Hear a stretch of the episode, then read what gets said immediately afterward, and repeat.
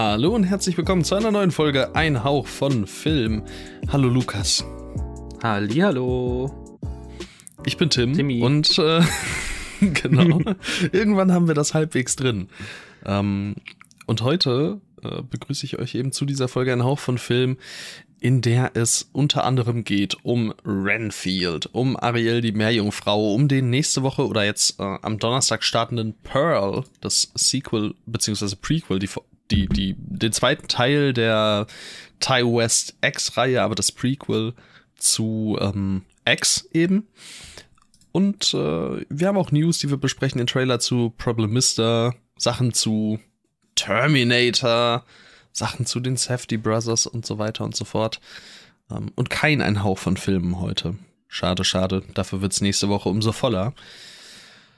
Das ist das heutige Programm und ihr könnt wie immer in die Show Notes gucken, wenn ihr euch einen gewissen Teil rauspicken wollt. Dort haben wir Timestamps für euch. Außerdem äh, könnt ihr uns wo nochmal folgen, Lukas? Ihr könnt uns natürlich auf i wie Instagram folgen. Und da bekommt ihr natürlich sehr viele Infos zur aktuellen Folge und natürlich, was auch sonst noch so bei uns irgendwie abgeht, manchmal. Und deswegen solltet ihr genau für dieses manchmal äh, auf jeden Fall bei Instagram aktiv am Start sein. Das klingt für mich auf jeden Fall nach einer vernünftigen Sache. Äh, ein Hauch von Film heißt äh, da das Zauberwort, könnte man sagen. Und ähm, ja, das ist so, das ist so das ganze ähm, Vorgeplänkel, das wir hier immer abhalten. Gibt's irgendwas, worüber du reden möchtest? Meinst du über irgendwelchen Klatsch und Tratsch? Über irgendwelchen Klatsch und Tratsch? Da kommen wir ja auch später noch zu, aber ja, bitte. Ach, ich weiß nicht. Also ich meine, das Wochenende war ja gepickt mit ähm, einfach Höhen und Tiefen und einfach ähm, eine, eine Achterbahnfahrt von Gefühlen und also ich meine, wem, wen könnte man da eigentlich äh, besser fragen als dich, der irgendwo genau zwischen den Lagern steht, zwischen Freud und Leid. Ähm, da, was, was war das für ein Wochenende für dich? Ich habe natürlich äh, großes Fußballleid, wenn es um äh, den Abstieg des FC Schalke 04 geht, wobei ich dies Jahr sagen muss, es ist eigentlich so, also so was die Auftritte in der zweiten Saisonhälfte angeht, ein Hauch von Fußball, ihr wisst, ähm, da kann ich mich nicht beklagen. Also da bin ich äh, trotzdem sehr zufrieden mit der Mannschaft und bin optimistisch, dass es nächstes Jahr eben mit ordentlicher Arbeit weitergeht und ja, das, es hielt sich in Grenzen, dadurch, dass es eben lange Zeit absehbar war und ähm, ja, groß betroffen bin ich in der Hinsicht nicht. Union Berlin ist natürlich Champions League äh, Team offiziell jetzt, also ist äh, nach wie vor absurd. Ähm, wird episch, das kann man, denke ich, sagen. Und äh, Dortmund ist auch nicht Meister geworden, von daher ähm, noch ein weiteres Hoch für mich, äh, für meinen Geldbeutel äh, oder was die übrigen 200 BVB-Aktien angeht, äh, natürlich nicht so ein Hoch, aber, aber Gefühlshoch für mich auf jeden Fall. Also könnte man dein Wochenende als Armf, Chica, Armf, Armf zusammenfassen. Wenn, wenn das für dich, wenn das für dich die äh, akkurate Beschreibung dessen ist, was ich dir gerade erzählt habe, dann werde ich da keinen Einspruch erheben. Ja, das, das ist schön. Ja. Und den Sonntag hast du auch die Zweitliga-Konferenz gesehen? Nee, Ach, muss ich sagen, äh, leider nein. da war ich tatsächlich aktiv drin. Und ähm, Die war ja auch, also ich habe dann äh, später, also ich habe es halbwegs mitbekommen, so über Live-Ticker, das war ja schon ganz schön wild. Es war echt ziemlich wild. Äh, Vor allem, wir hatten äh, volles Haus, da meine Schwester an dem Sonntag Geburtstag hatte. Und äh, das heißt, meine ganz, äh, mein Onkel war da, ähm, die äh, Familie von ähm, dem Freund meiner Schwester. Äh, Liebe Grüße natürlich auch an meine Schwester Marie und herzlichen Glückwunsch auch nochmal hier nachträglich. Herzlichen ich meine, ich Glückwunsch nachträglich. ich, ich habe dich gesehen, aber trotzdem. Aber es war einfach, es war einfach krass, weil als dann äh, Heidenheim das, äh, also als Heidenheim den Elfmeter bekommen hat, da sind dann alle ins Wohnzimmer gerannt und wir haben uns diese letzten elf Minuten Nachspielzeit zusammen gegeben. und es war einfach, es war einfach so tragisch, weil Hamburg hat ja schon auf dem Platz in Sandhausen äh, gefeiert, die haben, den, Mhm. äh, haben den Platz gestürmt und dann, als ich praktisch äh, die Nachricht ver verbreitet hat, dass äh, ja sie eben noch nicht direkt aufgestiegen sind, sondern in Heidenheim noch gespielt wird. Das war einfach so, also es war halt wirklich, so stelle ich mir Schalke 2001 vor. Es hatte so eine Tragik. Es war, es war krass. Und vor allem mit dem Spiel ich glaub, davor. Da ist es noch mal, ich glaube, da ist, es noch mal ein bisschen was anderes, glaube ich. Aber ja, in der, also in dem, in dem Stil auf jeden Fall. Weil das war ja bei Bayern Dortmund auch fast so, ne? Also. Ja, genau. Da war Bayern ja auch schon am Jubeln. Und genau, deswegen doch mit dem Wissen am Spieltag zuvor und das war ja auch so ein, so ein Wechselbad der Gefühle, dann äh, schießt Köln das 1-1, dann kommt Bayern mit Musiala in der 89. Minute, macht er das 2-1 und es war einfach, es war einfach wirklich für den Fußball so ein krasses Wochenende, dass man, also selbst wenn man als neutraler Zuschauer darauf blicken muss, äh, muss man glaube ich sagen, was, was für ein unfassbar krasses Wochenende, was perfekt mhm. dieses Gefühl auch beschreibt, so warum liebt man eigentlich den Fußball. Ähm, da konnte es dieses Wochenende, glaube ich, nicht viel, es konnte nicht viel dramatischer werden. Das war absolut, also vielleicht der beste Bundesligaspieltag und das beste Fußballwochenende, was ich zumindest von der Spannung her jemals mitbekommen habe. Ja, das ist wirklich der Wahnsinn. Ähm, crazy. Sehr viele wilde Dinge sind geschehen. Ja. Und, und vielleicht hätte, hätte ja fast Schalke auch noch ein kleines Märchen geschafft. Also da die zwei Tore gegen so Leipzig gegönnt. schon aufzuholen, das war schon auch sehr, sehr wild. Ja, und ja, um vielleicht. Ende, oh, sorry. Und um vielleicht einfach nur äh, auch noch kurz auf andere Sportarten zu blicken ich habe es nur so am Rande mitbekommen, aber deutsche Eishockeymannschaft irgendwie zum ersten Mal seit 93 Jahren im WM-Finale.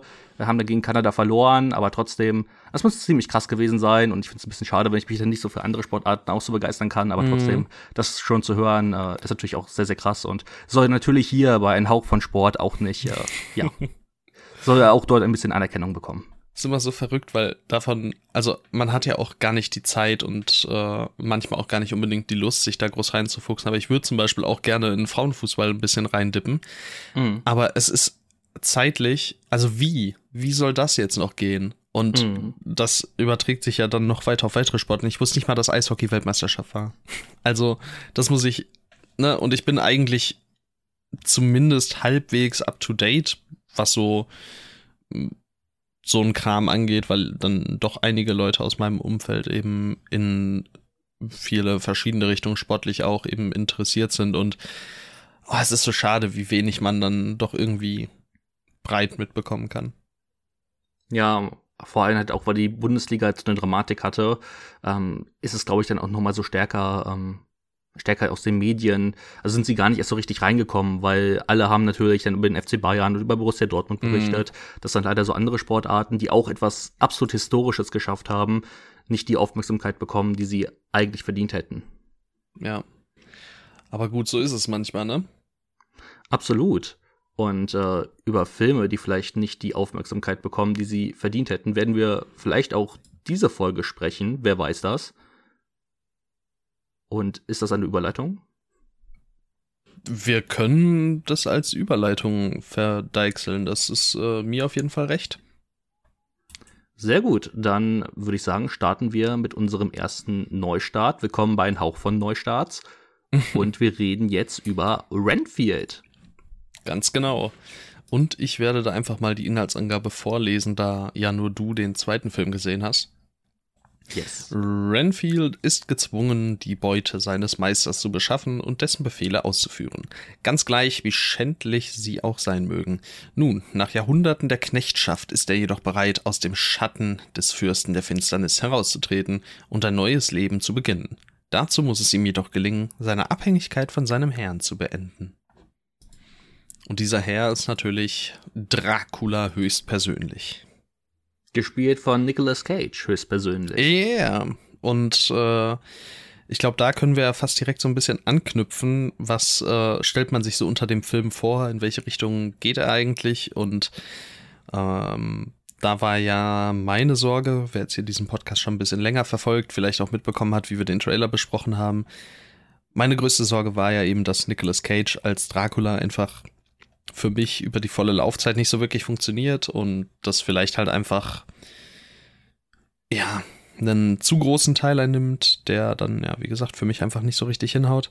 Und äh, da kann ich auf jeden Fall schon mal Entwarnung geben, denn Nicolas Cage ist tatsächlich wirklich äh, Nebenrolle, ne? Also, und dann noch nicht mal eine wirklich große, wenn man das äh, so sagen möchte. Ja, sie haben ihn eigentlich genau richtig dosiert, würde ich sagen. Denn, also für mich war er tatsächlich ähm, eigentlich mit die Figur, die am wenigsten, ähm, ja sogar mit am wenigsten so sich so übertrieben angefühlt hat, da er halt so dann doch relativ spärlich eingesetzt wurde und das fand ich richtig angenehm. Ähm, vor allem, weil er dann auch häufig noch hinter so ein paar echt sehr gelungenen Masken äh, verschwindet. Ähm, das heißt, man hat auch also ich schaue natürlich sehr gerne Nicolas Cage in das Gesicht, aber es ist halt trotzdem, Nicolas Cage hat immer so dieses leicht, diesen leicht trashigen Vibe, vor allem jetzt in den letzten Jahren, aber ähm, wenn er dann noch mal so hinter Masken verschwindet und ich mag die deutsche Synchro sehr gerne von ihm, dann ähm, er hat es einfach mhm. einen sehr, sehr niceen Vibe, finde ich. Gerade so am Anfang, wenn diese Schwarz-Weiß-Szenen nachgespielt sind, was so an den, äh, die drei ja, das war echt erinnert. Das war echt total cool und äh, mochte ich tatsächlich sehr gerne.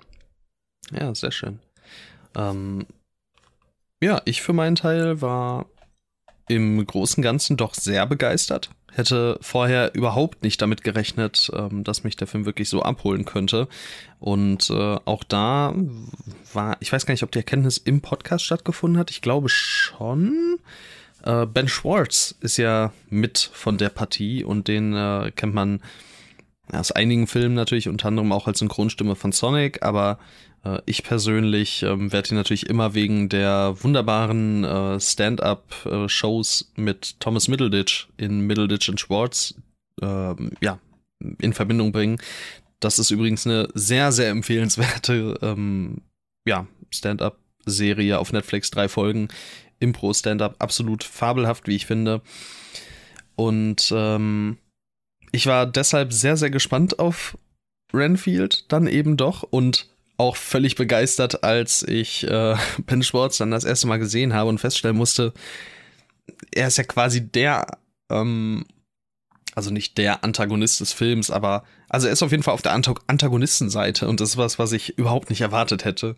Ähm, von, von dem, was ich eben von Ben Schwartz schon kenne. Und ich finde, es äh, setzt auch, oder es hat auch mir eben sehr, sehr früh den ähm, Film in eine sehr äh, ordentliche Bahn gelenkt. Also ich konnte mich halt eben dadurch, genau durch diesen, ja, ich, ich kann ihn fast Anker nennen, äh, sehr gut damit abfinden, dass der Film eben in eine äh, doch sehr quatschige Richtung geht oder nicht. Quatschig ist vielleicht nicht das richtige Wort, aber schon eben deut also ganz klar sehr überzeichnete. Und ähm, Dracula ist überzeichnet, die Antagonisten und Antagonistinnen sind überzeichnet. Ähm, das alles ist eben sehr wild, könnte, könnte man sagen. Ähm, parallel dazu haben wir die ganze Zeit eine, ähm, eine, eine Mental Health Allegorie, die so äh, mitschwingt, die einem auch klar aufgedrückt wird, aus der nicht das meiste rausgeholt wird und wo man an manchen Stellen sich auch so ein bisschen fragen kann, ist das die perfekte Line, die man bezüglich so eines Themas sagen sollte? Äh, da wird, fällt relativ zu Beginn ähm, in so einer, ähm, in so einer äh, Selbsthilfegruppe ähm, so eine Phrase von Renfield, äh, wie diese Gruppen helfen den Leuten nicht und das dann weiß ich nicht, ob man sowas so, also es wird nicht so stehen gelassen, das ist ganz gut, es äh, wird ein guter Bogen geschlagen, aber da war ich zumindest äh, zu Beginn ähm, kurz etwas äh, stutzig, weil ich nicht damit gerechnet hätte, dass dann doch so eine ja, sehr pessimistische Haltung eingenommen wird. Ähm, aber wie gesagt, der Film findet in der Hinsicht auf jeden Fall, oder er schlägt in der Hinsicht auf jeden Fall einen Bogen, was mir dann doch recht gut gefallen hat. Und ich freue mich einfach, dass so eine Thematik in einem Film wie Renfield auftaucht, weil damit hätte ich niemals gerechnet vorher. Ähm, ja, und äh, übrigens auch Aquafina, die äh, treffen wir auch später nochmal wieder. Ähm, hat mir sehr gut gefallen. Die äh, gefällt mir sowieso in letzter Zeit deutlich besser. Also in The Farewell war ich ja noch nicht so begeistert, aber in äh, Shang-Chi gefiel mir sie dann beim, äh, gefiel sie mir beim zweiten Anlauf ja dann auch sehr, sehr gut. Und äh, jetzt hier, also so als, als Sidekick, kann ich wirklich viel mit ihr anfangen. Aber jetzt habe ich genug geredet. Ähm, nee. Wenn du möchtest, darfst du das Ruder übernehmen. Ich wünsche dir einfach eine gute Besserung bei der Krankheit, die du da irgendwie entwickelt hast. Also ich hoffe, du kommst da bald wieder durch. Denn ähm, wie du Aquafina in diesem Film gut finden kannst, hast du den Film der deutschen Synchro gesehen? Ja. Ey, wie kannst du sie denn gut finden? Also, ich fand sie so todesnervig. Ich fand fast alle Figuren todesnervig. Aber sie ist auch in Shang-Chi todesnervig. Ich weiß nicht, irgendwie, aber ich, ich finde ja. sie irgendwie super charismatisch. Ich, ich mag einfach, ich mag diese Frau einfach scheinbar gerne in so diesem, in so diesem, diesem Vibe. Kein Plan. Ich fand sie krass anstrengend. Also, nicht nur sie. Ich fand auch Ben Schwartz leider sehr anstrengend. Mir war das einfach alles, also, ich fand es einfach nur lächerlich und es hat mich genervt. Ähm, und es tut mir auch leid, ähm, weil das liegt ja nicht an den Schauspielern, sondern es liegt an dem Drehbuch, was sich an vielen Stellen einfach nur, also was mich, was ich, wo ich mir wirklich gedacht habe, okay, ich bin jetzt, ich bin jetzt nicht sauer, aber ich, ich will einfach nicht, dass, also bei mir kamen einfach die Jokes nicht an und ich habe mir gedacht, boah, keine Ahnung, also was sieht Tim in diesem Film? Als ob Tim sich dort ganze Zeit entwegkichert. Ähm, daran musste ich irgendwie permanent denken. Hast du, ein, ähm, hast du ein Beispiel für mich? Ich fand leider fast keinen einzigen, also nein, keinen einzigen Joke ist jetzt ein bisschen übertrieben, aber ich fand fast alles irgendwie todesnervig. Ähm, so in Sachen Humor, ähm, diese ganze Mental Health Sache, ähm, so in Richtung toxische Beziehungen, das fand ich äh, extrem toll, wie sich dort diese ganze Renfield-Thematik, damit habe ich auch halt nicht im Vorhinein gerechnet. Ja, ähm, das kam das so echt überraschend. Ja, ähm, da hätte ich echt nicht gedacht, genauso wie du, dass dieser Film den, den Spagat dort ähm, sich den traut zu machen, ähm, von der Thematik her. Das finde ich sehr, sehr lobenswert. Äh, auch wie es da mit der Charakterentwicklung von Renfield zu tun hat, wie was du gerade auch schon angesprochen hast, dass diese Therapiesache ähm, nicht so bleibt, wie sie am Anfang, da, Anfang dargestellt wird, ist dann ja sogar gut, wenn sich die Figuren in so eine Richtung entwickeln. Äh, da fand ich aber auch beispielsweise diesen Running Gag anstrengend, dass die eine Frau, die dort praktisch jedes Mal ähm, ihr Herz öffnen möchte, dann immer von Renfield unterbrochen wird. Da habe ich mir auch gedacht, boah, was, was ja. willst Wobei du? ich glaube, es ist, ich glaube, es ist zweimal im Film, oder? Da dachte ja, ich mir auch so, warum, warum einen Running Gag draus machen, wenn du es bei zwei Malen belässt? So, das ist auch irgendwie ein bisschen komisch gewesen. Ja, dem, dem Punkt gebe ich dir. Das ist, kann man dann schon irgendwie, also man weiß schon, worauf es hinausläuft, wenn die Szene beginnt und so. Und dann ist halt so, ja. naja, okay, weiß ich nicht, ob das jetzt musste, aber ja. Auch diese ganze Familiengeschichte um Aquafina, also tut mir leid, aber ihr ja, Vater. ist natürlich total ausgelutscht, ey. Ja, ich meine, es ist ausgelutscht, klar, aber es ist halt auch so oberflächlich. Also nur weil du, nur weil Aquafina einmal traurig im Gang steht und dort von ihrer Schwester nicht richtig beachtet wird, sorry, dann empfinde ich leider kein Mitleid mit der Figur, nur weil da, nur weil da steht, ihr Vater ist gestorben. Also, keine Ahnung, ist, der Film dauert 90 Minuten, das will ich ihm zugute halten. Das heißt, ähm, es, es, es war kurz. Ähm, mhm. Und er hat auch seine kurzweiligen Stellen, ähm, gerade so, wenn es in die Brutalität geht, wo mir auch so der letzte Pep gefehlt hat. Ähm, also dort, also es ist halt sehr unterhaltsam gestellt. Also es ist wirklich sehr, sehr blutig. Das hat mich auch krass überrascht. Mhm. Ähm, Sieht auch manchmal, finde ich, gar nicht so übel aus. Ja, ja. Also es gibt Momente, die sind natürlich, also da sieht man, dass es halt CGI ist, da sieht man, dass es sehr viel künstlich ist. Das ist, ist ja auch irgendwo logisch, aber dadurch, dass er eben so überdreht, kann ich ihm das irgendwo verzeihen. Und ich finde, dafür sind dann eben manche Momente doch überraschend gut gelungen. Das stimmt schon. Also gerade dort äh, bei diesem Kampf in dieser, dieser Häuser, also in dieser Wohn mhm. Wohnsiedlung, so, ja, kann man wahrscheinlich so in nennen. Diesem, diesem Motel. Den, ja, genau. Dieser genau. Anlage halt. Also der ist natürlich auch absolut konstruiert, warum es dann, also klar, sie verlassen das Haus und auf einmal beginnt dort der Kampf, so, das kann nicht passieren, wenn sie im Haus sind. Also überhaupt, warum sie da so frei sich vorher bewegen können und so, also es ist alles halt super hingebogen, aber ich weiß nicht, irgendwie, ich, ich konnte dem halt alles irgendwie sehr, sehr gut verzeihen, weil er mich eben auf diese Schiene sehr früh lenken konnte und ich dann eben diese sehr, ähm, sehr sympathischen Anker für mich einfach hatte. So, ich mochte Nicholas Holt, ich mag, oder ich mochte Aquafina in dem Film, ich mag Ben Schwartz über, übermäßig. Das äh, hat für mich einfach irgendwie alles, alles funktioniert. Ja, also das ist ja dann auch, auch super. Also ich ich meine, wäre jetzt statt Ben Schwartz vielleicht, keine Ahnung, Bo Burnham der Hauptantagonist, dann würde ich wahrscheinlich auch hier sitzen und mir denken, Alter, war das geil. Ähm, ja. Deswegen da, manchmal ist man einfach so von den Schauspielern dann, ähm, ja, man, die reißen einen dann direkt mit und bei mir ist es halt leider gar nicht gelungen und bei Aquafina ist es halt leider ähm, hin und wieder der Fall, dass es bei ihr und mir nicht so nicht so funkt. Ähm, auch in Shang-Chi fand ich sie eher eine der schwächeren Sachen. Äh, deswegen ähm, weiß ich nicht, mit ihr bin ich noch nicht so warm geworden. Ja, aber du hast ja bestimmt noch was anderes Positives zu sagen. Ich muss ja nicht hier die ganze Zeit meckern. Ich weiß nicht, ich habe ja vorher einen ganz guten Monolog gehalten. Also ich äh, war einfach wirklich durchweg sehr, sehr gut unterhalten. Die Kürze hast du ja auch schon angesprochen. Ich finde, der geht halt auch keine Minute zu lang oder wirklich zu kurz, weil all das, was der irgendwie anreißt, das reicht dann auch so drumherum, gerade um den nötigen, in, in Klammern, emotionalen Rahmen zu schaffen. Ähm, es ist nicht so, ich mir dachte, oh, Aquafina oder so, oder dass mich das irgendwie groß bewegt hätte, aber es hat mir halt gereicht in dem Kontext eines 93-Minuten-Films, äh, in dem sich Renfield aus einer toxischen Beziehung mit äh, Dracula befreien möchte. Ähm, kann man sich fragen, ob da so viel nebenher aufgemacht werden muss. Wahrscheinlich nicht unbedingt. Ähm, aber wie gesagt, es, es hat für mich so funktioniert und äh, ja, ich hatte einfach eine Menge Spaß damit. Kameramann übrigens der von äh, Now You See Me, falls, äh, falls du das noch nicht gesehen hattest. Ähm, den äh, natürlich unser Lieblingsregisseur äh, Louis Leterrier gemacht hatte damals. Er muss in jeder Folge ja? gerade untergebracht werden. Also, Der Louis muss erwähnt werden. Louis, Louis, Louis. Ja, ich habe gerade überlegt, ob mir irgendwas einfällt, irgendwie ein Louis für Lukas oder so.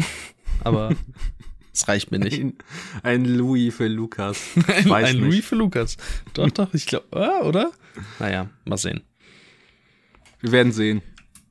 Ja, also von mir geht eine äh, klare Kinoempfehlung raus. Du bist ein bisschen skeptischer, aber also groß bei mir sind's, bei mir sind es sehr, sehr schwache drei Sterne. Also der einzige Grund, warum es nicht zweieinhalb wurden, ist, glaube ich, dass ich die, den Ansatz mit der toxischen Beziehung als es ist, es ist eine ganz coole Idee anrechne. Ansonsten wäre ich, glaube mhm. ich, dann doch eher bei zweieinhalb. Ja. Schade. Da hätte ich echt äh, gedacht, der könnte dir doch noch einen kleinen Tacken besser gefallen. Also nicht besser als mir, aber besser als schwache drei Sterne. Ich habe auch direkt gemerkt, so, ähm, es, es hat nicht so richtig gefunkt. Also. Mhm. Ich, ich war aber auch erst ein bisschen skeptisch und irgendwie hat sich's dann aber hingebogen und so und ja. Mal sehen, keine Ahnung, ob der im zweiten Watch auch noch so standhalten würde, aber ja, ich bin einfach äh, sehr froh für mich auf jeden Fall bisher tatsächlich äh, eine der größten Überraschungen des Jahres. So das, was für dich wahrscheinlich so 65 war. Oder was war noch? Irgendwas hattest du doch noch als so. Noch ein Dungeons Dragons war doch für dich äh, eine der größten Überraschungen bisher. Oh ja, doch. Aber ich glaube, hatten wir doch beide auf dreieinhalb, oder? Ja, aber da, da hast du ja wirklich gesprochen von einer großen Überraschung. Oder ich glaube, du ja. hast sogar in der Folge gesagt, irgendwie die, die Überraschung des Kinojahres oder so. Wahrscheinlich habe ich das 65 noch nicht gesehen, den absoluten das kann, das kann sein. Naja, okay. Ähm, ja, von mir aus äh, können wir weitergehen. Vom einen Aquafina-Film zum nächsten. Yes. Dein Turn. Genau, und wir kommen jetzt zu Ariel, die Meerjungfrau. Ähm, ich habe ihn mir direkt nach der Uni angesehen. Um, äh, die Vorstellung hat um 14.45 Uhr begonnen. Nur damit ihr so eine Vorstellung habt vom Kinosaal. Ähm, es war, also ich saß ganz relativ weit vorne. Ähm, hinter mir saß eine Frau, ich würde so sagen Mitte 50. Und in den letzten beiden Reihen saßen, äh, ich würde mal sagen, es war ein Kindergeburtstag, äh, zehn Mädchen. Und halt mit zwei erwachsenen Frauen, ich schätze mal irgendwie deren, deren Eltern und oder ja, halt irgendeine, die halt mit zum Aufpassen hingekommen ist.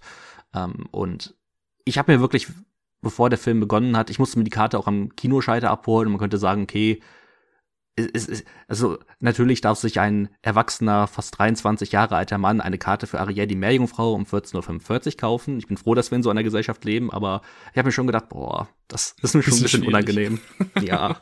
Ich werde auch echt gerne, ist, ist online bezahlt, aber da hatte ich den Studentenrabatt nicht und die Karte hat schon 9 Euro ah, gekostet. Ja, okay.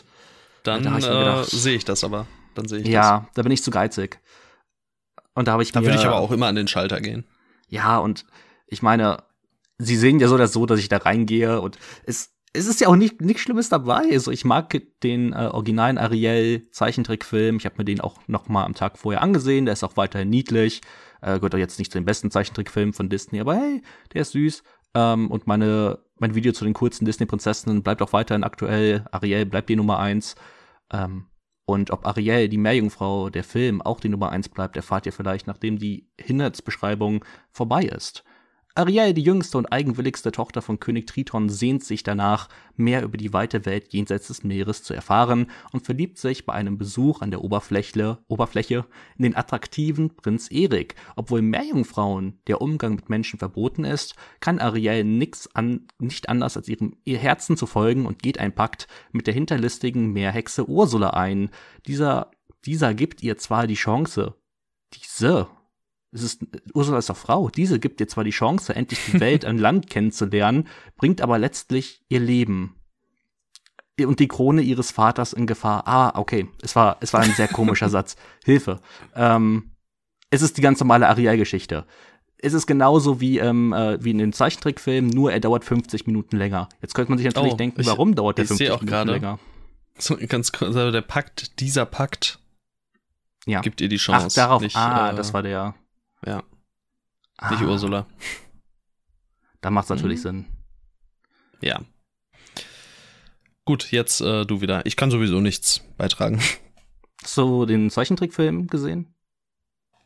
Bestimmt irgendwann mal, aber nicht äh, in ja, einer äh, Zeit, in der ich mich aktiv daran erinnern könnte, nein. Okay, wir machen es so. Ähm, ich rede jetzt ein bisschen über Ariel und du sagst mir danach, was die coolste Disney-Prinzessin deiner Meinung nach ist. Okay? Äh, okay.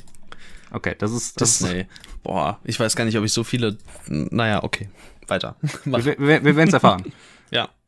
Ähm, ja, es ist halt die gleiche Geschichte wie in dem Zeichentrickfilm, nur 50 Minuten länger. Jetzt denkt man sich natürlich, boah, 50 Minuten, das ist ja schon, also schon einiges. Der Film muss ja viel Neues erzählen. Und ja, er erzählt tatsächlich gar nichts Neues. Es ist wirklich unfassbar, wie 50 Minuten mit nix gefüllt sein können. Also ich weiß wirklich nicht, wo sie die Zeit hernehmen. Klar, es gibt vielleicht ein, zwei neue Songs oder keine Ahnung, aber mir ist es halt wirklich nicht so krass aufgefallen, dass der 50 Minuten länger dauern soll. Aber es gibt dann doch Elemente, die ich tatsächlich ein bisschen stärker fand als im äh, originalen Zeichentrickfilm. Also erst einmal, äh, Halle Bailey ist unfassbar toll als Ariel. Also sie ist eine richtig gute Darstellerin und äh, also jegliche Hate war ja eh vollkommen, also einfach nur rassistisch und äh, ekelhaft. Und aber auch ihre, also ihre Performance ist halt richtig gut. Also ist es wirklich äh, so traurig, dass Leute äh, mal wieder nur ähm, nach irgendwelchen Gründen suchen, einen Film zu haten, aber also an der, also an ihrer Performance liegt es auf jeden Fall nicht. Sie ist toll. Und ähm, auch Prinz Eric, Darsteller Jonah Howard King, hat mir ziemlich gut gefallen. Insgesamt haben die beiden eine sehr süße Chemie zusammen. Und sie waren für mich halt auch das, das Highlight des Filmes. Und diese Beziehung zwischen Ariel und Eric, ähm, die ist halt sogar in, jetzt in der Neuauflage, finde ich, deutlich besser gelungen als ähm, im Zeichentrickfilm. Der braucht halt leider, also die Neuverfilmung braucht halt leider viel zu lange, bis sie an Land kommt. Also es dauert so 50 Minuten, bis Ariel ihre Füße bekommt und äh, sich praktisch an Eric äh, ranmacht. Und 50 Minuten ist viel zu lang. Sie hätten das in 30 Minuten oder so erzählen sollen. Dann hätte der Film vielleicht nur 110 Minuten gedauert. Es wäre locker easy gewesen. Aber ähm, diese 50 Minuten zu Beginn, keine Ahnung, was sie sich da gedacht haben. Aber gerade halt, wenn Ariel an Land kommt, finde ich, hat er echt aufgrund dieser Chemie, hat, hat er mir ziemlich gut gefallen. Ähm, die haben halt einfach wirklich eine gute Chemie zusammen und auch die Songs ähm, sind ganz nice. Äh, natürlich ist das absolute Highlight äh, von Aquafina und ähm, von, ich muss, David Dix, es ist David Dix, genau, ähm, performt Klatsch und Tratsch, beziehungsweise Scuttlebutt ähm, im Englischen. Falls ist es denn im Englischen auch so gut, oder? Im Englischen ist es auch wirklich fantastisch. Ähm, mm, okay. Also, ähm, also die Stimme von Aquafina geht einem natürlich übertrieben auf die Nerven. Und, aber ich meine, das ist ja im originalen Song auch so. Ähm, und, ah, keine Ahnung, ist, man fragt sich wirklich, warum, warum muss da dieser Rap drin sein? Aber ich war sehr froh darüber, dass dieser Rap drin ist, denn ich lag wirklich lachend am Boden. Also, das war wirklich einfach nur so magisch, diesen Song zu hören zum ersten Mal ich kam wirklich nicht auf mein Leben klar. Und zuvor gab es schon eine Szene, wo ähm, Scuttle, das ist die Möwe, die Ariel begleitet, ähm, sagt, hat sie den Prinzen schon gedisst? Und das sagt Sebastian, du meinst geküsst. Und ich habe mir gedacht, gedisst, wirklich. Ich, also ich habe darüber gelacht. Ich fand's, ich fand's, es war halt einfach, es kam so aus dem Nix. Ich habe, ich hab nicht erwartet, irgendwie einen Scuttle-Rap zu bekommen und auch, dass dort gedisst in einem Disney-Film erwähnt wird. Ich, also teilweise war es halt wirklich so ein surrealer Fiebertraum und auch wie die, wie die Effekte sind, manchmal ziemlich, also manchmal ganz gut. Dann sieht man sowas wie Sebastian, was einfach nur also absolut fantasielos ist. Es ist einfach nur eine, eine normale Krabbe. Es hat überhaupt nichts Einprägsames. Es ist absolutes Uncanny Valley. Ähm, auch, also Fabius ist auch ganz schlimm, weil es, ist, es ist halt einfach nur irgendein Fisch. Und klar, ich verstehe, dass es so ein bisschen realistisch wirken soll, aber es ist trotzdem, die sehen einfach nur dämlich aus. Und wenn die singen und ihren Mund so ein bisschen bewegen, es ist, also es ist teilweise so schlimm, aber er War hat mich halt gleichzeitig unterhalten. Oh, das weiß ich nicht mehr genau. Aber ich glaube, da bewegen sie auch den Mund so. Habe ich nämlich Ähm. auch noch nicht gesehen, da das äh, Remake. Aber da Naja. kann ich mich nicht mehr ganz so dran erinnern. Mhm. Okay. Ähm, Javier Badem als König Triton sieht auch wild aus. Auch ja, da habe ich auch Bilder gesehen. Fotos. Also es sieht ja, Ja. wirklich absolut abgefahren. Ja, vielleicht gucke ich den ja noch äh, mit meiner Freundin, dann gebe ich irgendwann vielleicht noch mal meinen Senf dazu ab. Ja, also ich bin sehr gespannt. Also von den Leuten, die ich kenne, wird der ja absolut weggehatet und ich meine, ich sehe ja warum, aber gleichzeitig kann ich dem Film halt auch halt zugute halten, dass er mich halt unterhalten hat, selbst wenn es selbst wenn's so ein bisschen trashy war. Er hat mich permanent an der Stange gehalten, die 135 Minuten lang. Das haben andere Filme nicht geschafft, die vielleicht deutlich künstlerischer sind, aber ich hatte einfach, ich hatte einfach Spaß, okay? Ähm, Ja. mit, auch mit diesen, auch Klatsch und Tratsch. Das, das war bisher einer für mich der lustigsten Kinomomente des Jahres. Eben weil es so aus dem Nix kam, mich einfach. Also ich, ich wollte jetzt nicht so übertrieben loslachen, weil ich mir gedacht habe, okay, die, die Kinder, ich möchte jetzt, ich mich jetzt nicht schlecht verhalten, aber ich finde das so Ja. lustig, ich musste mich so zusammenreißen. Oh, das wäre auch so wild gewesen. Die hören so diesen Song und voll lacht sich so einer völlig weg und so die Ja. Aufsichtsperson denken sich nur so, oh, was ist das für ein Creep, Alter? Warum hat der schon sein Liter Bier weg und was ist hier los? Ja. Ah, schön. Ich war auch nicht ganz nüchtern, während ich den Film gesehen habe, das, äh, das stimmt. Ich habe mir äh, ein Liter Bier reingezogen, weil ich mir gedacht habe, okay, das wird, das wird eine Vollkatastrophe. Und Oh das war es ja ja. tatsächlich am Ende, am Ende ja nicht. Ähm, ja. Ich glaube, ich habe alles zu Ariel, die Meerjungfrau, gesagt. Ihr müsst da jetzt nicht unbedingt reingehen, aber ich fand den, ich fand den lustig. Okay? Und vor Okay, allem halt ja. diese Liebesbeziehung zwischen Ariel und Eric ist halt wirklich nochmal deutlich besser als im Original. Von daher, ja, das war, das war wirklich gut. Nice. Und Also ich habe nachgeschaut. Ich habe Ja. zehn Filme von Walt Disney Animation gesehen auf Letterboxd. Zehn. Mhm. Einen elften äh, weiß ich sicher, ähm, kann ich jetzt sicher aus dem FF sagen, und das wäre dann auch äh, einer von zwei Optionen. Das wäre Rapunzel aus Rapunzel neu verföhnt. Oh, das ist, glaube ich, mein Äh, und zweiter die- Platz, ja? Und die, die zweite Wahl wäre dann für mich Mulan. Geht die als Prinzessin durch? Zählt das dazu? Ist das so? Ich weiß gar nicht mehr. Ähm, ich glaube, Mulan, wie war das denn nochmal? Ich glaube, Mulan zählt offiziell nicht dazu, aber ich glaube, ich habe sie auch dazu gezählt. Dann haben wir äh, einen klaren Gewinner, das Rapunzel, aus Rapunzel neu verföhnt. Stark. Also, gute Wahl. Piu, piu, piu. Wow, wow, wow.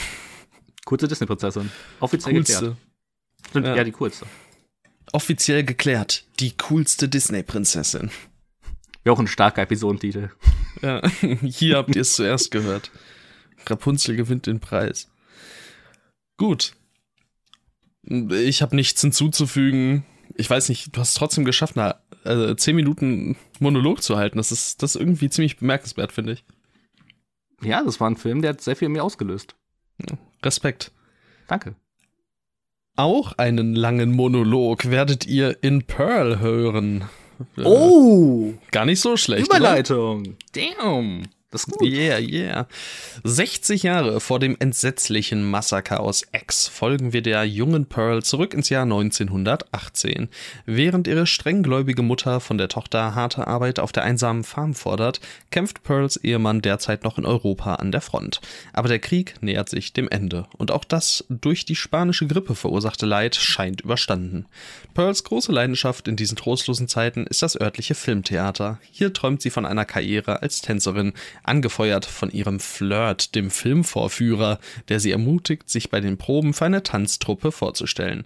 Doch arme Pearl, auf Rückweisung ist die gern mit der Heugabel fuchtelnde Landschönheit keinesfalls vorbereitet. Noch viel weniger jedoch haben das Showensemble oder die lokalen Mitstreiterinnen mit ihrer eklatant dysfunktionalen Frustrationstoleranz gerechnet. Pearl ist eben spe Special. Und das beginnt sie nun schlagkräftig zu beweisen. Was ist das für eine wilde Inhaltsangabe? Aber hast du stark vorgelesen. Da gab es einige verzwickte Sätze und du bist da nicht rausgekommen. Absolut, also absolut. Also gerade hier äh, ihrer eklatant dysfunktionalen Frustrationstoleranz. Wer hat sich denn den Satz aus den Fingern gesogen? Ey, ich, Wahnsinn. Ich glaube, das war sogar noch direkt vom Fantasy Filmfest, habe ich das kopiert. Wild. Ja, wir haben den Film natürlich auf dem Fantasy Filmfest gesehen, von daher mal wieder Shoutouts. Und ähm, ja, ich hatte eigentlich vor, nochmal X zu gucken. Eventuell mache ich das auch vor einem zweiten Kinobesuch äh, von Pearl. Den strebe ich nach wie vor an. Ähm, obwohl du ja doch deutlich äh, überzeugter warst von diesem Prequel, oder? Das stimmt. Ähm, ich bin ja aber auch riesiger Fan von X, was natürlich an Mia Goff liegt. Ich habe in den letzten Folgen häufiger über Mia Goff geschwärmt und X hat natürlich auch noch die wundervolle Jenna Ortega. Das heißt, äh, das war einfach nur, ja, Perfektion, äh, ja, einfach, einfach nur toll. Und deswegen war ich auch sehr gespannt auf Pearl, nicht weil Jenna Ortega damit spielt, sie mit ihr passiert ja etwas in X, was ich natürlich nicht thematisieren werde, denn es sind X-Spoiler und wir sind hier bei einem Prequel, da müssen wir ja nicht X-spoilern. Ich, ich meine, es ist auch 60 Jahre früher, wäre komisch, wenn sie hier auftreten würde, aber das ist ein anderes Thema. Das ähm, ist, wir alle wissen, dass ja in Maxine Zeitreisen thematisiert werden und Alter, das wäre so wild. Das, das, das wäre cool. das wär wirklich sehr, sehr wild. Ähm, ja, aber Pearl, ähm, es war halt, es ist halt eine absolute Mia Goff Show und ähm, Infinity Pool war sie schon richtig cool. Insgesamt hatte sie in den letzten Jahren einfach nur tolle Performances und Pearl ist dann, glaube ich, meiner Meinung nach ihr bisher schauspielerisches Highlight. Wie schon gesagt, es gibt diesen, oder wie du schon gesagt hast, in der wundervollen Überleitung, sie hat diesen einen richtig krassen Monolog, wo man einfach sieht und spürt, was sie für eine fantastische Schauspielerin ist, ähm, weil er auch nicht so also man sieht da eine andere Seite von Mia Goff, denn ansonsten ist sie halt häufig überdreht. Sie ist auch in dem Film stark überdreht, ähm, aber dort ist sie halt ruhig und also es wirkt fast schon rational, was für eine Figur von Mia Goff eher dann selten vorkommt. Ähm, und also äh, dieser Film hat diese Momente, die mich mitgerissen haben es ist nicht das alles, der ist ein bisschen, der will zu viel, er thematisiert zu viel, ähm, manche Sachen macht er dafür zu wenig, beispielsweise was wir durch den Trailer erwartet haben, da wirst du sicherlich gleich noch drüber sprechen, ähm, aber so insgesamt diese Szenen, die ich cool fand, die fand ich richtig cool und die haben mich mitgerissen und deswegen ich freue mich auch, den noch ein zweites Mal zu sehen, um nicht nur diese Szenen noch einmal als so toll zu empfinden, sondern vielleicht noch mal mehr dieses ganze Gesamtkonstrukt. Ja, das ist, äh, klingt ja erstmal nicht schlecht. ähm, ja, keine Ahnung. Äh, ich muss sagen, ich saß im Endeffekt im Kino und war so, ja, ich, ich weiß nicht. Also ich fand das alles nicht schlecht. Ähm, ich war die 103 Minuten gut unterhalten. Ich äh, mochte auch gewisse Momente, wie du es auch gerade schon gesagt hast. Es gibt einzelne Szenen, die sind fabelhaft, einzelne Momente, die sind fabelhaft oder auch super unterhaltsam. Aber im Großen und Ganzen wirkt es auf mich die ganze Zeit so, als würde der Funke einfach nicht überspringen wollen. Und das ist natürlich unheimlich schade. Äh, vielleicht hängt das auch damit zusammen, dass ich mir so ein bisschen was anderes erwartet hätte. Besonders durch die ja doch sehr ähm, ja, farbenfrohe, farbenkräftige Optik ähm, und diesem, gerade dem, dem ersten Shot des Trailers, sind so äh, die, die äh, oh, Scheunentore aufgehen und ähm, diese super ja, farbenfrohe Landschaft eben sich äh, ausbreitet und man so ja, da, da habe ich zumindest so ein bisschen damit gerechnet, dass es hier vielleicht eher in so, also dass hier mehr mit ihrer Psyche gespielt wird und ähm, es so zwischen Traumvorstellungen beziehungsweise ähm, der Vorstellung einer psychisch Kranken, wie die Welt um sie heraus herum aussieht, dass damit vielleicht ein bisschen gespielt wird und dass das alles halt eben deshalb sehr überzeichnet ist und sehr drüber und sehr ähm, sketchy irgendwie. Und solche Momente gibt es schon auch, aber ich würde am Ende des Tages nicht sagen, dass der Film probiert, in diese Richtung eben groß einzuschlagen.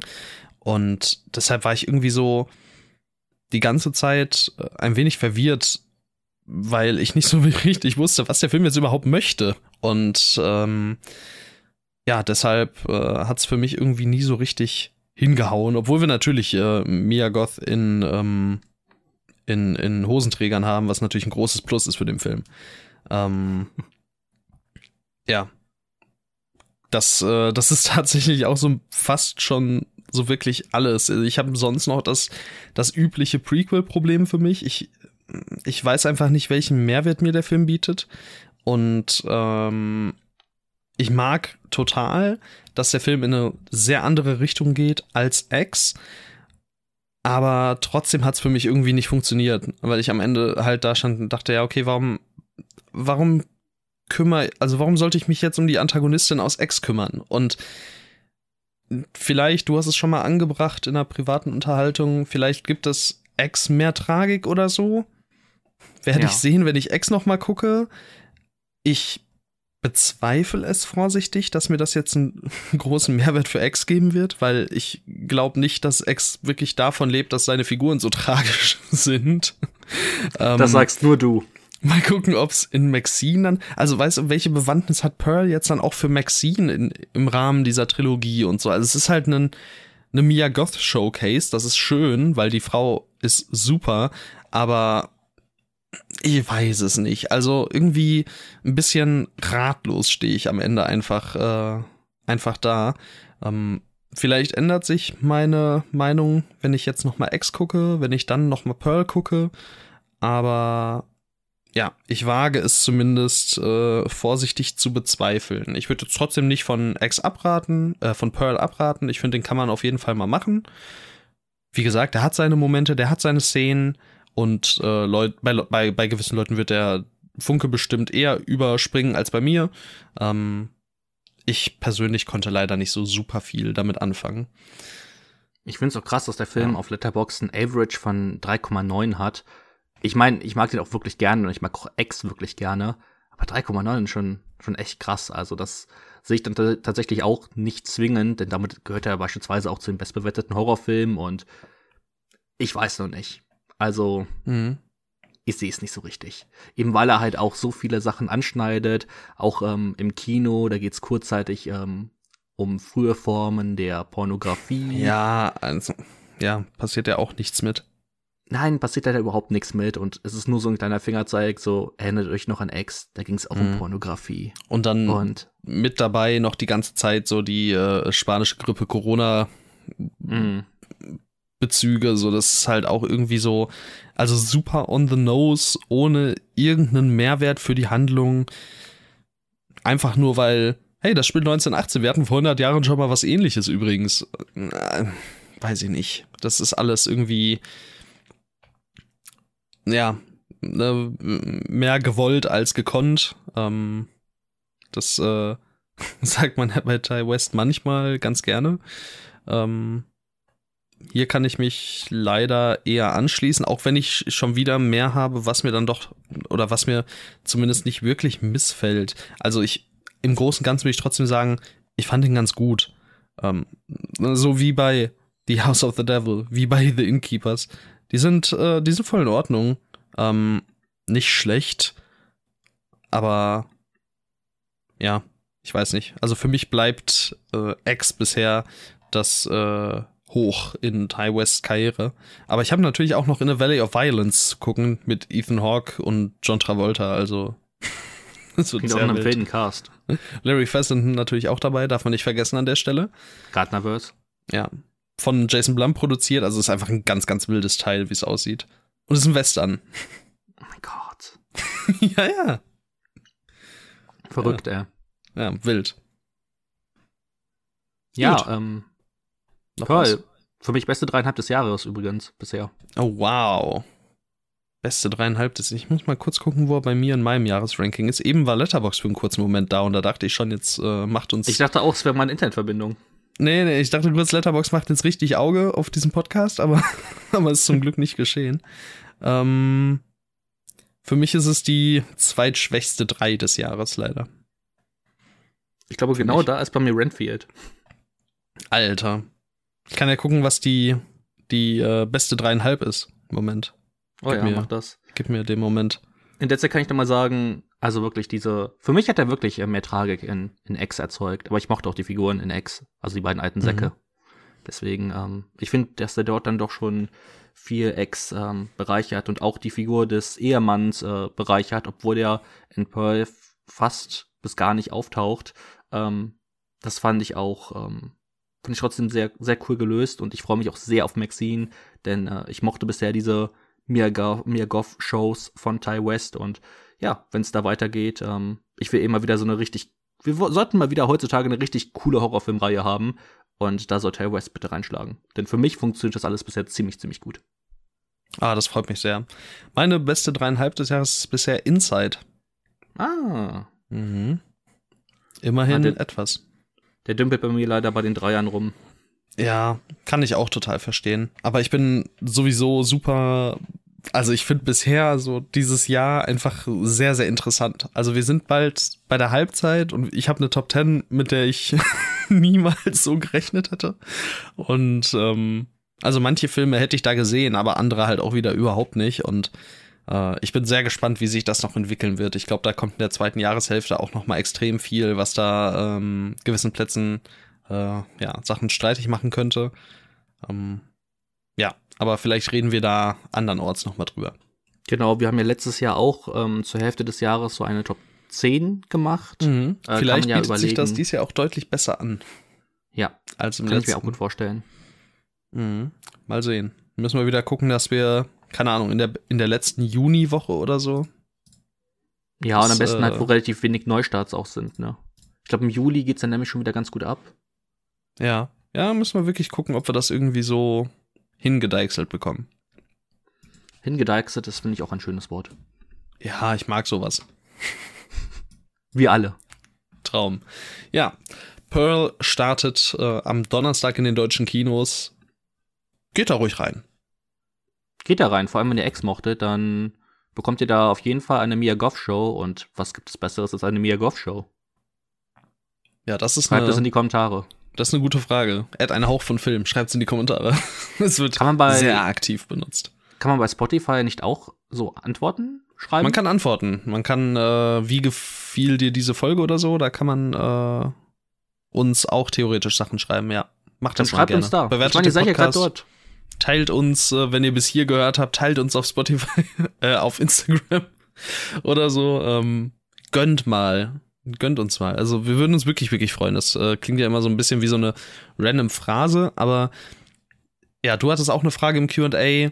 Ähm, ich wurde letztens wieder an angeschrieben, hatte ich ja schon mal erzählt, dass äh, von jemandem, der den äh, Podcast hört, oder die den Podcast hört in dem Fall, ähm, was mich auch so sehr, sehr gefreut hat. Also dann kommt man auch mal so ein bisschen ins Gespräch und äh, also es ist wirklich toll. Das äh, gibt, gibt, ich spreche da mal für uns beide, uns äh, sehr, sehr viel. Also ja, schreibt gerne mal Kommentare oder teilt uns auf Social Media Plattformen eurer Wahl. Wäre sehr, sehr toll. Kommen wir jetzt zu ein Hauch von Klatsch und Tratsch? Ein Hauch von Klatsch und Tratsch. Soll ich die, äh, die Kategorie für heute auch so umbenennen oder? ich finde schon. Äh, ich finde, das passt eigentlich ganz gut diese Woche, oder? Okay. Ein Hauch von Klatsch und Tratsch. Klatsch und Tratsch ah, könnte natürlich auch ein Folgen, könnte natürlich auch ein Folgentitel sein. Stimmt. Wäre auch ein starker Folgentitel. Ja, okay. Steht auf jeden Fall unter dem Klatsch und Tratsch Stern, diese Episode. Wir haben einiges für euch. Wir haben unter anderem den Trailer zu Problem Mister. Das äh, ist ein Film, den wir vor einiger Zeit schon mal erwähnt hatten.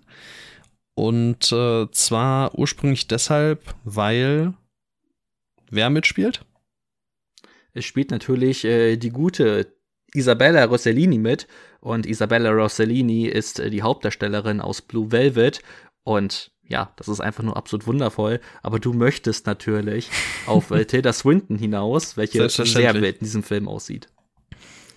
Ja, in Problemista ging es ja um einen Einwanderer, dessen Visa ausläuft und der deshalb äh, an einen Job kommen muss. Äh, bei diesem Mann handelt es sich um den Regisseur und Hauptdarsteller des Films Julio Torres, der ähm, auch den Film selbst geschrieben hat. Ähm, und das Casting. Nee, nicht das Casting übernommen, sorry, da habe ich mich jetzt verguckt. Ähm, genau, also das äh, ist mal wieder so ein One-Man-Ding. Natürlich nicht ganz, nicht Kamera, nicht Schnitt, nicht Score oder so, aber auf jeden Fall äh, Hauptdarsteller, Regie, Drehbuch, das ist natürlich sehr, sehr cool. Und ähm, ja, jetzt gibt's den Trailer und ich äh, kann wieder von uns beide sprechen. Sieht super aus, oder? Es sieht absolut super aus. Also, es hat mich tatsächlich, tatsächlich so ein bisschen an, also so ein bisschen, okay, an Wo Afraid erinnert. Ja, mich ähm, auch, total. Ja? Sehr cool, oh. dass du sagst, ja. Ah, cool. Ähm, Weil es halt auch so wild wirkt. Ich denke mal, es wird nicht ganz so surrealistisch, aber auch von der Inszenierung her wirkt es ja. so frisch und kreativ. Ähm, ich bin, bin mal gespannt. Also, ich denke mal, der wird jetzt nicht so straight äh, surreal wie, wie jetzt beispielsweise Bo Afraid, aber naja. ähm, also wird auf jeden Fall, also, denke ich mal, sehen, ja, doch. Ja. Also, wir sehen da Leute einfach random verschwinden, äh, bunte Umgebungen, Tilda Swinton allein reicht ja schon als so realistisches Element, vor allem so wie sie hier aussieht. Ähm, ich finde schon, also ich sehe schon total, dass der da einen, Fokus drauf legt. Das wäre sehr cool. Hm, dann auch noch mit einem RZA beispielsweise. Äh, das, ich sehe schon, dass das wirklich, wirklich wild wird und freue mich da einfach sehr drauf. Die einzige Frage ist, findet der irgendwie seinen Weg nach Deutschland? Ich denke mal, allein durch Tilda Swinton und Isabella Rossellini dürfte das schon was werden. A24 ja ist ja mittlerweile auch. auch, genau, ist ja mittlerweile eigentlich auch hier ein Name, also von daher große Angst brauchen wir wahrscheinlich nicht haben. Wobei, jetzt auch mittlerweile, äh, was waren das äh, letzte hier, The Eternal Daughter beispielsweise, ne? mit ähm, Tilda Swinton von Joanna Hook. Mhm. Das war ja auch eine A24-Produktion oder zumindest mitproduziert. Von dem hat man hier noch gar nichts gehört, oder? Ich habe zumindest auch nichts äh, mitbekommen darüber. Das ist natürlich sehr, sehr schade. Da hat mich der Trailer ja auch sehr angesprochen. Ich meine, der ist nur bei einer 3.3 auf Letterboxd aktuell, aber das äh, heißt ja nichts.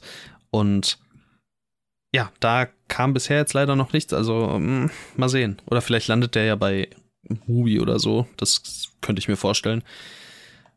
Ja. Äh, jedenfalls verrennen wir nicht so sehr. Was ich am Problemista auch sehr angenehm finde, zumindest ähm, auf dem Papier, ist die Laufzeit. Äh, 98 Minuten. Mm, Damit ja. hätte ich gar nicht gerechnet. Ich hätte mir gut vorstellen können, dass es so ein 130 Minuten Ding wird. Oh, wow, ähm, ja, ja. Ich meine, man kennt das ja mhm. so. Also, ja. deswegen 98 Minuten klingt erstmal auch einfach richtig angenehm her von der Laufzeit. Also, ja, ich bin echt gespannt darauf. Ich auch. Also, ich denke, da können wir wirklich gespannt sein. Hoffentlich findet er bald seinen Weg nach Deutschland. Ähm, ja, würde ich sehr begrüßen. Ja, ich glaube, die Frage ist eher bei dem Wann. Also. Mhm. Ja, vielleicht sehen. haben wir Glück. Ich meine, wenn man mal überlegt, wie schnell jetzt sowas wie Sisu hier äh, hinkam oder auch ähm, was, was kam denn noch? Night Siren hatte, glaube ich, auch einen Kinostart, oder? Ähm, auf jeden Fall eine Blu-ray kam da raus. Ja, guck mal, oder sowas. Ne? Also, wenn zumindest das halbwegs zeitnah passiert, das äh, wäre doch schon mega. Also ich würde das sogar noch vielleicht eher mit sowas wie Come On, Come On vergleichen. Auch eine A24-Produktion kennt ja, man stimmt. eigentlich auch eher ähm, nur Joaquin Phoenix. Weil den Regisseur kennt man ja, glaube ich, auch, aber ähm, ja, ich, vielleicht kann man es damit so ein bisschen vergleichen. Der kam ja auch relativ zügig dann. Ähm, Ins Kino sogar, ja. Ja. Doch, vielleicht genau, Daumen sind gedrückt.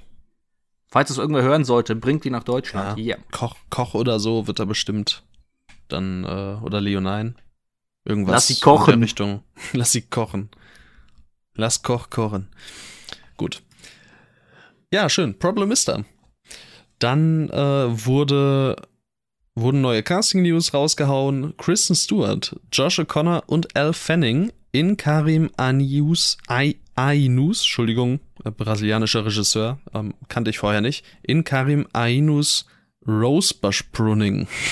Ich weiß auch nicht, ob das richtig äh, ausgesprochen ist, aber Rosebush Pruning, was heißt denn Pruning? Könnte das irgendwie Rosebush Pruning, warte mal, ich, ich lasse das mal eben schnell mit äh, Google-Übersetzer übersetzen. Ja, ins ja. Japanische, genau, danke dafür. Das ist genau, was ich wollte, dass du jetzt ins Japanische mir übersetzt. Also Sag mal jetzt auf Japanisch. Englisch nach. Oh, es ist auch alles nicht so einfach hier. Rosebush Pruning. Ich sag hier überhaupt nichts ohne meinen Anwalt. Übrigens. Rehstrauch. Also, oh, wahrscheinlich Rosenstrauch beschneiden. Ja. okay. Rosenstrauch beschneiden. Oh mein Gott, ich muss mich so zusammenreißen, gerade keinen Spruch zu bringen. Was hast du mit beschneiden im Sinn? Mm. Nichts in der Hinsicht, ganz sicher nicht. Ähm, es geht um einen jungen Mann, der an Epilepsie leidet und die Morde an den äh, an seinen Familienmitgliedern plant. Äh, seine Familie ist wohl ziemlich dysfunktional, also es soll es wahrscheinlich irgendwie rechtfertigen. Keine Ahnung. Klingt irgendwie wild. Josh O'Connor ähm, habe ich jetzt bisher noch nichts wirklich von gesehen, war aber unter anderem in Emma mit ähm, der guten Anya, Anya Taylor Joy. Wie war der da? Hast du den gesehen? Ich habe Emma gesehen, aber ich kann mich an ihn nicht erinnern. Okay, naja. Ich kann mich nur an Anya und Mia erinnern. Mirkov spielt auch mit. Ich weiß nicht, ob du hm. das wusstest. Wild. Ja, jedenfalls äh, Kristen Stewart dann mit dabei eben. Kann man bestimmt mal ein Auge drauf werfen. Ich, ich mag Fending tatsächlich auch ganz gerne. Ja, wobei, da finde ich es immer schwierig, sie irgendwie zuzuordnen. Ja. sie denn, ja, ist auch so ewige Nebendarstellerin irgendwie. Ja gut, sie hat natürlich ihren Peak mit den Nieren Demon. Ah, hier, ah. All the Bright Places. Stimmt, der ist so ein Netflix-Film, den mochte ich auch tatsächlich sehr gerne. Hm, okay. Auch äh, an der Stelle vielleicht ein kleiner Geheimtipp. Gut. Ich weiß nicht. Das Poster, das das ist mich schon wieder. Ja, du wirst den absolut hassen. Für dich ist das okay. überhaupt nichts. Aber den, also der sieht da auch kitschiger aus, als er ist wieder. Ähm, finde thematisch ist der auch wieder sehr spannend angesiedelt. Ähm, aber für so, dich nicht. So ein Film für Menschen mit Herz. Könnt mich mal. Ja, genau. Und dann rennst du weinend aus Guardians of the Galaxy Volume 3. So, ähm, machen Schatz wir einen Haken dran. Und äh, nächste Casting News. In David Lowrys Mother Mary ist Hunter Schäfer gecastet worden. Ja, kennt man aus äh, Euphoria oder wir müssten natürlich mal wieder einen unserer most hyped Filme des Jahres erwähnen, The Hunger Games, The Ballad of Songbirds and Snakes. ich ähm, dachte, du wolltest jetzt auf diesen Kaku hinaus, wo sie ja Ach nee, das war Tillman Singer. Hat sie den mitproduziert oder so? Irgendwas? Ich weiß es nicht. Tillman Singer ist ja der Typ von Lutz. Genau, ja, okay, nee, dann hatte ich ihn nur deswegen im. Ko ah, nee, das ist, glaube ich, ihr, ihr Leinwanddebüt. Dann, Ach, Koku. Echt? ja, ich glaube, das ist dann ihr Leinwanddebüt. Oder ist ja der erste Film, den sie halt gedreht hat. Ähm, kommt ja scheinbar Hunger Games zuerst raus. Aber naja, so ist es. Boah, das oh, ist ja, eine ist ja auch gecastet in End von ja. Jorgos Lantimos, ja, sehe ich, ich auch gerade. Auch da, also auch das wieder. Three separate stories with a cast playing different characters in each. Oh cool, also quasi, ähm, wie hieß der äh, Film von den Wachowskis und dem anderen? War das Cloud Atlas? Ähm, Cloud Atlas, genau, ja. Wie ist der Regisseur noch? Nur der Vollständigkeit halber? Ich habe keine Ahnung. Deutscher, deutscher Regisseur. Ich weiß es nicht. Ähm, vielleicht fällt es mir ein, nicht gesehen. Sonst... Hast du ihn gesehen? Hm, Tom Tickwer. Ich habe den gesehen, ja. Das Und? Kann man machen. Dauert zu lang. Deutlich zu lang. Aber ja, Jesse Plemons, Hong Chao, Emma Stone, Hunter Schäfer, Margaret Qualley, Willem Dafoe natürlich. so. ähm, klingt auf jeden Fall interessant und äh, ja, gut, um äh, zurückzukommen, Mother Mary, David Lowery, mixed back der Typ. Aber wir sind mal optimistisch, denke ich. Ich, ich denke, es könnte vielleicht wieder so ein Ding werden, wo, wo ich weiß es ehrlich gesagt und ich glaube, Peter Pan war ja eigentlich auch relativ begeistert von. Ich meine, ich habe ihn nicht gesehen und ist auch die große Frage, ob ich mir jetzt noch jemals angucken werde. Ich meine, der hat 2,5. Ja, ich weiß Ich glaube, es gibt Leute, dem, denen der Film gefällt, ne? Ich glaube, das ist ein Ding. Leute mögen den teilweise. Ich glaube, meine Schwester mochte den also. Ja, ich glaube auch. Da habe ich auch was gesehen. Ja, vier Sterne. Vier Und zweieinhalb Sterne von, zweieinhalb von Lindy ist auch voll okay. Kann man bestimmt irgendwann mal gucken. Um so seine David Lowery-Liste zu vervollständigen, sich zu denken, Digga, was machst du eigentlich außerhalb von The Green Knight und The Ghost Story? Was, was, was bist du für ein Mensch? Ich verstehe den Mann nicht. Also, wenn ich auch mir sein, sein Bild angucke auf Letterbox, ich, ich werde nicht schlau aus ihm. Er ist mystisch, aber ich mag er das. Er ist wirklich mystisch, ja. Er ist, myst, er ist mystisch, aber ich mag das. auch gut. Ich finde auch dieser Film, äh, Mother Mary, ich weiß noch nicht genau, wie der, also wie der in seine Filmografie und sowas passen soll. Aber ich lasse mich überraschen. Ja, mal sehen. Musik, Drama. Interesting. Gut. Dann äh, kommen wir jetzt von den Casting News weg zu den Produktionsnews. Den übrigen, ähm, James Cameron arbeitet wohl an einem neuen Terminator-Film. Die Frage ist, der Mann wird doch gar keine Zeit dafür haben. Der ist so erst bis 2100 mit Avatar 65 beschäftigt. Hm, wahrscheinlich. Da, ja. Lass ihn doch kochen. Keine Ahnung. Also die letzten Terminator-Filme waren ja alle schon so gut. Dann machen wir direkt weiter, denn jetzt, wenn James Cameron dran arbeitet, dann wird das wieder mega. Bestimmt, wahrscheinlich darf dann wieder so ein Regisseur wie, lass mich den Namen raussuchen, Tim Miller dran und da wird's irgendwas, war erst keine Ahnung, halbgares, was ich nicht gesehen habe. Tim Miller war Tim Miller beim letzten? Wow. Ja. Was hatte der vorher nochmal gemacht? Deadpool. Ah, ja. Aber den, äh, den schwachen Deadpool. Den ersten? Ja. Alter, Schatz feiert. Der erste ist auch voll gut. Ja.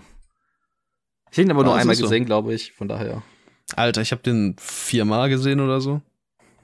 Krass. Ich fand den, ich fand ihn, am Anfang fand ich ihn sehr gut, dann wurde er schlechter. Und dann irgendwann, irgendwann wird er wieder besser. Das ist irgendwie auch immer sehr interessant, wenn sich so da die Wertungskurven so verändern. Das ist ein Traum. Aber stimmt, Tim Miller macht ja auch zusammen mit Eli Roth den Live-Action Borderlands-Film. Ja, da Tim, hast du Borderlands Tim Miller, gespielt? Nö. Aber sieht irgendwie wild aus. Kate Blanket meine, in der Hauptrolle. Ja, Kevin Hart, Jamie Lee Curtis, Jack Black, also es ist ein sehr, sehr wilder Cast. Fl Florian Muntenau auch dabei, sehe ich gerade. Oh, Muntenau. Ariana Mon Greenblatt. Alter, Ariana Greenblatt. Das ist die aus einem der besten Blockbuster des Jahres. 65.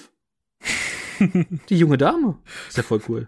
Sie spielt auch im Auf Barbie mit, so du könntest irgendwie darauf anspielen. Aber nein, das ist 65. Ach, das ist die, das Mädchen. Ah, ja, genau. okay. Crazy. Okay. Ja, Krass. auf jeden Fall. Und sie spielt noch in Barbie mit. Das ist ja. Ja. Watchlisted. Spielt sie die kleine Gamora in Infinity War? Kannst nachgucken. Vielleicht ist sie auch einfach irgendein Extra. Ich bin dabei. Sie spielt. Alter, ich hab's gesagt. Ich hab's gesagt. Young Gamora. Alter, Alter Ariana. Wild. Krass. Ja, naja, schön. Haben wir das auch mal wieder erfahren. Haben wir das auch erfahren. Ähm, Martin Scorsese hat sich mit dem Papst getroffen und will einen Film über Jesus drehen. Das ist, ähm, er hat ja schon einen Film über Jesus gedreht. Der will noch einen Film über Jesus drehen, scheinbar. Vielleicht hat er vergessen, dass er das schon gemacht hat. Also, wenn er wieder Willem Dafoe castet, als Jesus, Alter. Ich weiß nicht, ob du heute, also nicht im Sinne von heute, zur heutigen Zeit, aber heute mit dem Alter, das Willem Dafoe halt eben hat, Willem Dafoe noch als Jesus casten kannst, aber das steht auf einem anderen Blatt Papier. Mal gucken, was. Vielleicht wird das ja auch voll die, voll die abgefahrene, überzeichnete Jesus-Version. Kann ja sein. stark. Das sehe ich den Martin. Halte ich, halte ich für sehr wahrscheinlich, ja.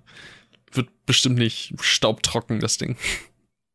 Ich habe ähm, heute Nachmittag hatte ich so eine Fake News gelesen, wo drin mhm. stand, mm. dass Tom Holland äh, Jesus spielen soll. Und ich habe gedacht, Alter. hä? Ist das, ist das, das ihr verarscht mich doch gerade, oder? Dann musste ich wirklich ein, zwei Minuten nachgucken, um zu überprüfen, ob der Account äh, Fake News verbreitet oder, ähm, also ob der so ein Satire-Account ist oder ob das real ist, weil ich, ich hatte wirklich Angst. Ähm, was war denn der, war Silence? Nee. Was, Was war denn der? Ach so, nee, Last Temptation of Christ, ne? Ja. habe ich schon wieder vergessen, dass der von Martin Scorsese war.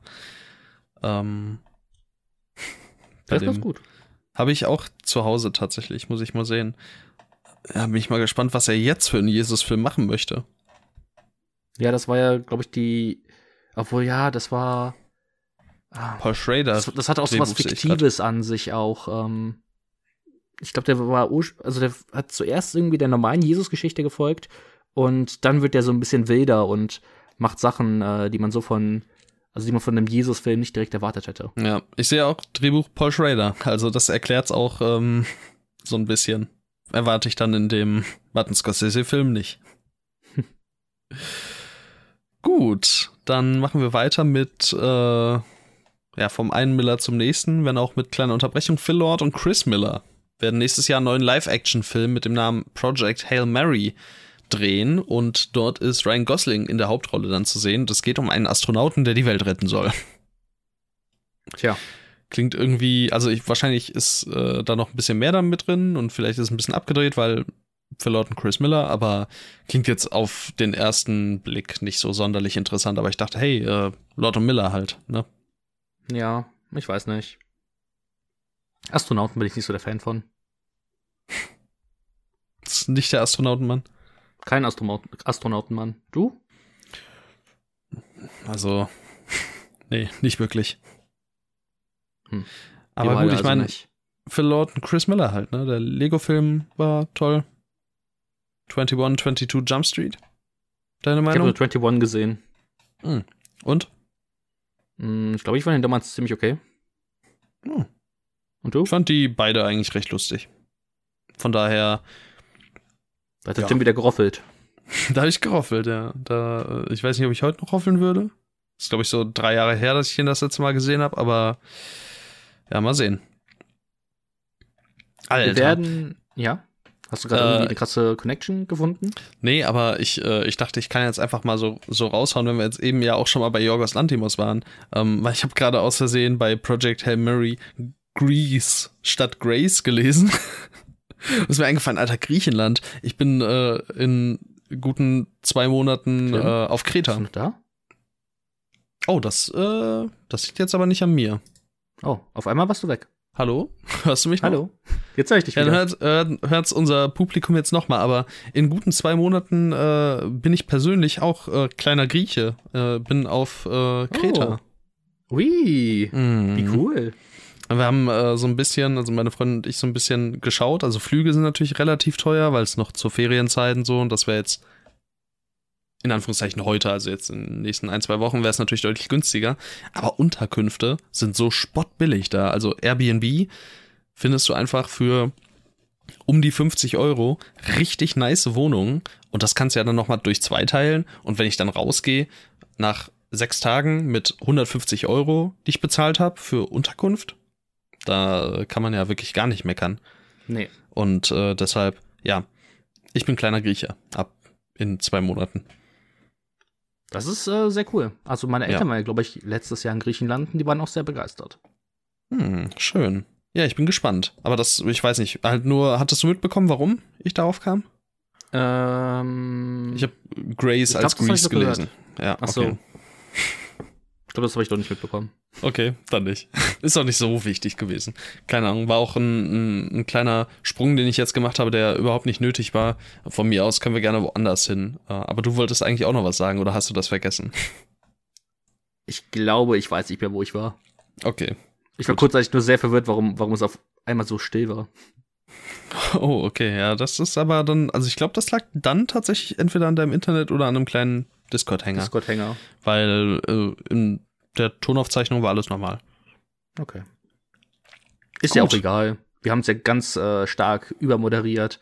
Und Perfekt, wie jetzt immer. gehen wir rüber zum nächsten Thema und Ja. reden über einen Film, über den wir in der Vergangenheit schon das ein oder, mal, ein oder andere Mal gesprochen haben. Ja, bitte, erzähl. Oh, oh. Ähm, wir reden über Tarantinos, The Movie Critic, der schon in den letzten Folgen immer mal wieder Thema war.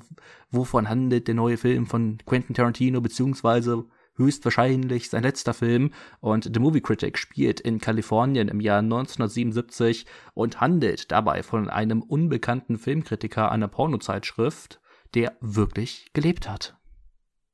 Ja, das sind jetzt, glaube ich, dann Infos gewesen, die von Tarantino selber stammten, nur dass man das jetzt auch mal gehört hat.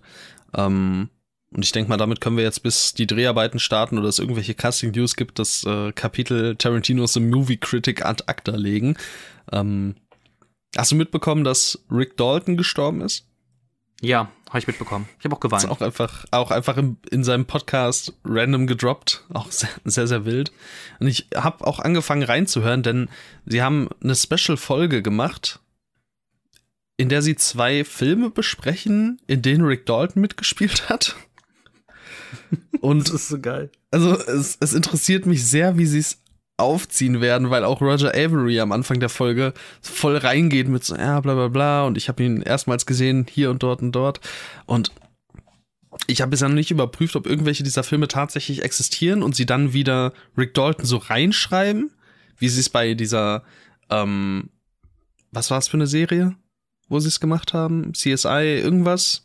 Und äh, also war es ja. irgendwie so ein Ding? In Gesprächte Ketten ist er ja auch reingeschnitten genau, worden. Und da, da ist er rein, genau. Und ob's, ob so ein Ding ist oder ob's, ob die da jetzt wirklich sich zwei Stunden Sachen komplett aus den Fingern saugen. Also da muss ich dann auf jeden Fall mal den äh, kleinen C reindippen. Ich hoffe zweiteres. Ich hoffe auch zweiteres. Das stellt mir einfach sehr wild vor. Und vor allem stelle ich mir die Frage, was, also ich finde es sehr, sehr wild, dass Tarantino so ein Ding jetzt ab, abzieht. Also es ist, es wirkt irgendwie überhaupt nicht nach etwas, was ein Quentin Tarantino tun würde. Einfach so in einem Podcast plötzlich Lore für seinen letzten Film droppen, der wahrscheinlich nie wieder, also so als würde es jetzt ein Universum werden. Also klar, es gibt ja Once Upon a Time in Hollywood noch als Buch, das ja dann auch leicht verändert und erweitert ist und so. Aber ja, ich finde es irgendwie sehr interessant. Mal sehen, ob es irgendwann noch mal eine Rolle spielen könnte oder so. Ich bin auf jeden Fall dafür, dass äh, Margaret Robbie zurückkehrt in, äh, in The Movie Critic. Das wäre wild. Das also könnte, also er könnte ja wirklich irgendwie so einen wilden Kram daraus jetzt machen, ne? Ich meine, ja. Boah, mal sehen. Bring Sharon Tate back. Das, das wäre verrückt. Naja, gut. Ja. Das äh, auf jeden Fall dann dazu. Und dann äh, haben wir eine letzte News und die lautet, ähm, dass Josh Safdie den nächsten Film der Safdie-Brüder alleine übernehmen wird. Also es ist kein Film der Safdie-Brüder mehr. Punkt. und ja. ich habe drumherum noch so ein bisschen mitbekommen, dass es wohl Anschuldigungen gibt. Ähm, ich weiß aber nicht, ob jetzt nur an Benny Safety oder ob das vielleicht einfach nur damit zu tun hat, dass er jetzt als Schauspieler auch mehr tätig ist. Aber auf jeden Fall äh, war am Set von Good Time wohl, also wurde wohl eine ähm, komplette äh, Nacktszene oder auch mit äh, sexuellen Handlungen mit einer 17-Jährigen gedreht. Also halt auch hier wie in den USA Underage.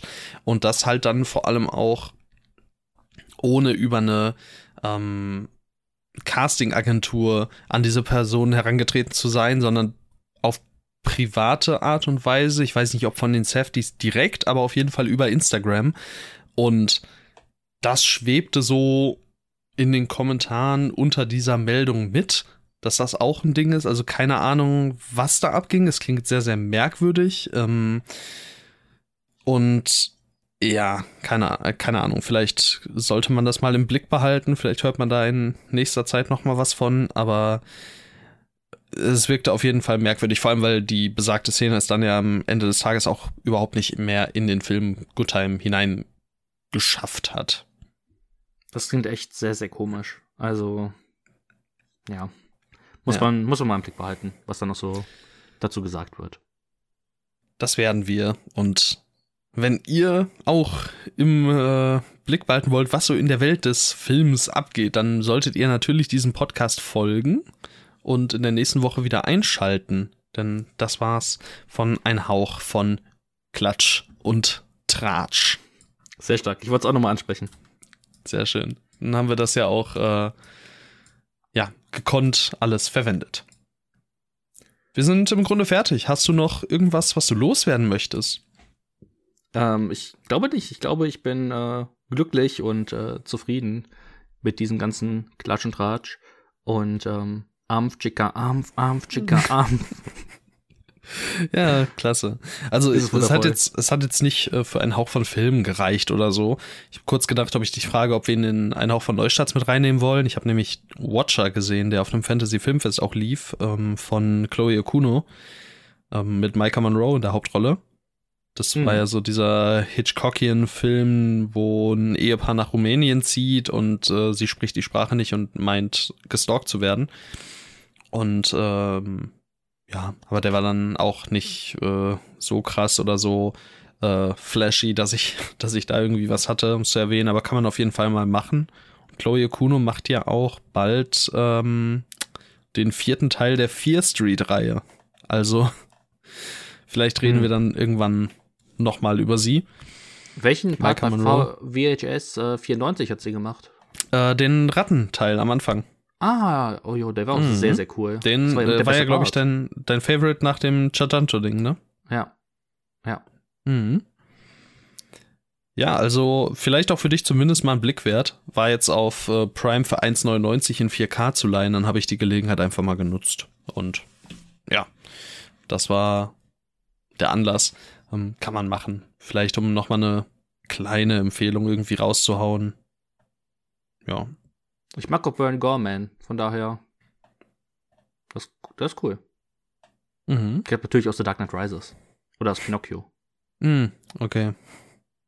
Ja, er ist äh, ja der, der sie da eben zu verfolgen scheint. Ähm, hat auch eine sehr, sehr tolle Ausstrahlung. Also kann, äh, war für mich wahrscheinlich dann sogar der beste Teil des Films, seine Darstellung. Ui. Okay, cool. Ja. Dann habe ich gut. das doch mal auf die Watchlist gepackt. Solltet ihr mhm. wahrscheinlich auch dann. Ja, kann man, kann man auf jeden Fall machen. Wie gesagt, er hat mich nicht umgehauen oder so, aber er hat auf jeden Fall auch seine Momente und gerade eben in diesem Aspekt und in diesem Paranoia-Aspekt ähm, schafft das dann doch zu überzeugen. Cool. Gut. Na dann äh, verabschieden wir uns, oder? Ja, dann verabschieden wir uns. Danke fürs Zuhören bei dieser wundervollen Folge. Ähm, und wir hoffen natürlich, dass es euch gut geht. Wir werden nächste Woche über einige Filme äh, sprechen, die bei der Nippon Connection, bei dem japanischen Filmfestival in Frankfurt laufen. Da haben wir nämlich Screener bekommen.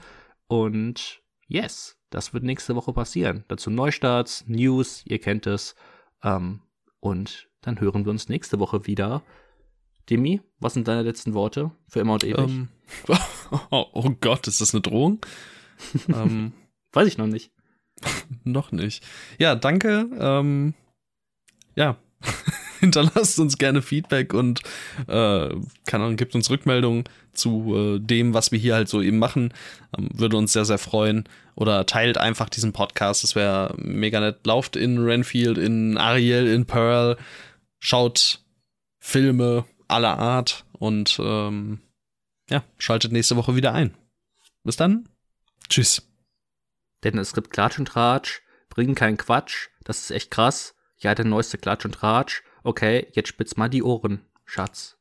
Guten Nacht. Tschüss.